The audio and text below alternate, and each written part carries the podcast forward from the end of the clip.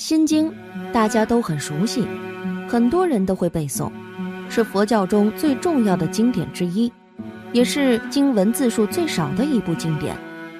心经包括经题、经文，总共只有二百六十八个字，但却把佛法的精要含义以及宇宙人生的真理讲解得非常明了透彻。心经包含了佛教的核心内容，是修习佛法的纲领。是打开佛法大门的一把钥匙，也是帮助我们关照宇宙人生真相的大智慧。我们知道，释迦牟尼佛讲《阿含经》讲了十二年，讲方等讲了八年，然后讲般若讲了二十二年。这部心经文字虽少，但意思却很深，短短的二百六十八字就已经包括了全部般若的内容。可见心经的重要性非同一般。修持心经要在三个字上下功夫：观、行、空。观行的结果不但是烦恼空，想要空烦恼的心也空掉。那个时候就是度一切苦厄。一，第一个字观。观有关照、观察的意思。观什么呢？观我们的内心世界。内心世界之所以有烦恼，是因为对境生心，对境不生心，对境不起念，那就没有烦恼了。如何关照呢？关照、观察，从字面上来讲，都属于认识范畴的概念。能观是智，所观是境。能观是智，包括器官的眼、耳、鼻、舌、身、意及其功能。器官和功能，佛教叫根与识。一根指的是四种心中的肉团心。现代科学是把意识的功能归结于大脑，佛教的讲法是说认识的功能依托在肉团心上。这是佛教对于人体的认识和现代科学之间的一些差别。六识就是认识的能力，认识的对象是六尘。法有一部分是属于主观的，六根、六尘、六识，三个六加在一起就是十八界。色、声、香味、触、法六尘加上六根是十二处，这十二个地方是意识能够产生和活动的地方，所以叫十二处。在此基础上加上六十，就是十八界。为什么叫界呢？六根、六尘和六识。每个都在自己的位置上，不会错乱。比如说，我们要喝水，水属色法，为味界；舌是属根身，是舌界。在喝水的过程中，感受到水的清凉，不会产生火的感觉，这是舌识界。味界、舌界、舌识界各有界定。喝水一定是用口来喝，不会用耳朵来喝。这也是有界定的。意识认识外在事物的时候，六根与六识各司其职，不会错乱。这叫做界，有界定、界别、界限。五蕴、十二处、十八界，在心经里面叫做众生法。我们都是从众生法开始修。心经告诉我们，最重要的是观五蕴，照见五蕴皆空。五蕴。是我们生命的总体，从物质到精神都表现在无法上面，是无法的聚合体。怎么样观察到五蕴皆空呢？色法不会孤立的升起，受想行识亦复如是，都是有条件的，不是孤立的。这是空的第一个含义。空的第二个含义，色法也好，受想行识也好，都有不稳定性。才起一念。马上第二年又跟上来了，不稳定，表现出五蕴的无常性。第三，色受想行识是在运动的，五蕴法都是动态的，所以是空。空的这个含义没有先后，是同时的，所以五蕴皆空的空，不是说这个事情没有产生以前是空，也不是产生消亡以后是空。而是正在进行中，当体即空。只有这个事情当体即空，你在观察和处理一切问题的时候，才真正有意义。当你处理问题的时候，了达一切皆空，才不会产生错误的判断，不会产生执着。这样判断一定是准确的，一定不会起烦恼，一定不会有执着，一眼就把事物看得清楚。所以，只有当体即空，我们运用起来才有意义。我们在正在进行中观察空意。才能真正度一切苦厄。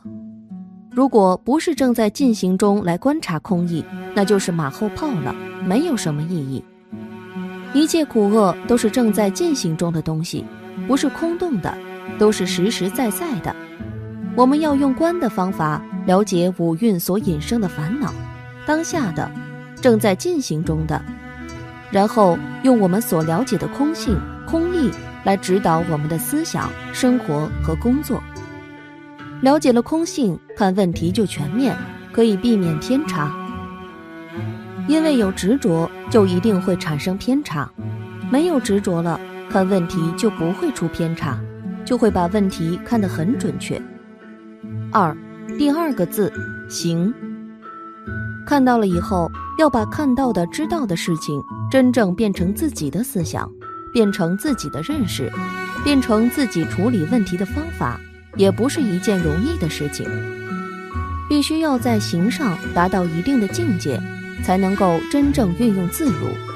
如果没有达到境界，那么知与行就会脱节，产生距离。要把知与行的距离缩短，甚至达到零距离，那就要在行字上用功夫。行深般若。就是要练习在最难排解的问题上，能不能照见五蕴皆空。我们人生最难排解的问题是两个，第一个是财，第二是色。如果在这两个问题上能够当下排解得开，能够当下解决问题，那么我们的思想和般若就少分相应了。刚开始的时候肯定是很勉强的，要用很大的耐心、韧劲儿才能够达到。古人有云：“坐怀不乱”，这就是在这个问题上下功夫。还有所谓“拾金不昧”，就是在才字上下功夫。中国古代人的修养也都是在这两件事情上。从古到今，起烦恼的事情其实很简单，看起来社会现象林林总总，像万花筒一样令人眼花缭乱。归结到根源上，只是财色二字。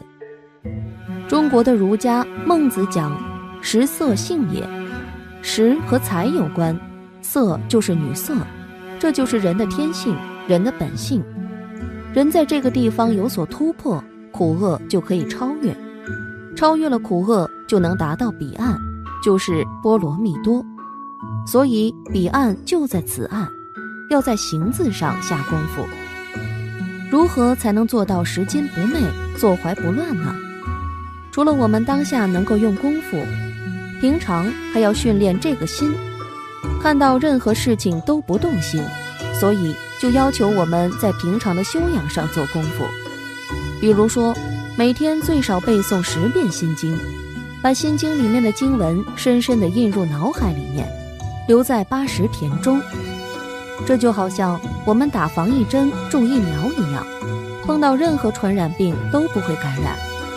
修养功夫就是这个，念佛、拜佛、打坐、数息等等，都是为了这件事，都是为了要在具体的引诱面前能够把握得住。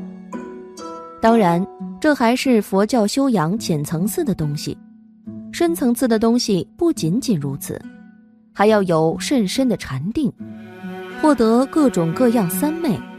获得能够超越一切痛苦和烦恼的首楞严三昧，最坚固的大定。获得了这种修养的成就，我们在纷繁的世事当中，就能所向无敌，清净自在，不被一切境界所迷惑，而且能够转化一切，那就是大彻大悟，得到阿耨多罗三藐三菩提，无上正等正觉。三。第三个字，空，在行的同时，还要在认识上下功夫，就是空字。空，在我们正式进入认识的过程中，不可能一步到位，不可能一下子体悟到空是无常的、运动的、发展的，以及一切事物都是有条件存在的特性。首先，从一切都是假的、一切都是虚妄的入手。唐寅的诗里面有句话：“岁月人无千日好，春深花有几时红。”想想看，这就是空的一个方面，对空的一种理解。我们在茶余饭后读一读类似这样的诗，思考思考，可能在某些排解不开的事情上，就会出现豁然开朗的境界，思想境界上一下子超越了，一下子就出现一番新的境界。好了，本期的视频就为大家分享到这里，感谢您的观看，愿佛光照全家，吉如意伴您永远。如果您也喜欢本期内容，请给我点个赞。还可以在右下角点击订阅，或者分享给你的朋友。您的支持是我最大的动力。咱们下期再见。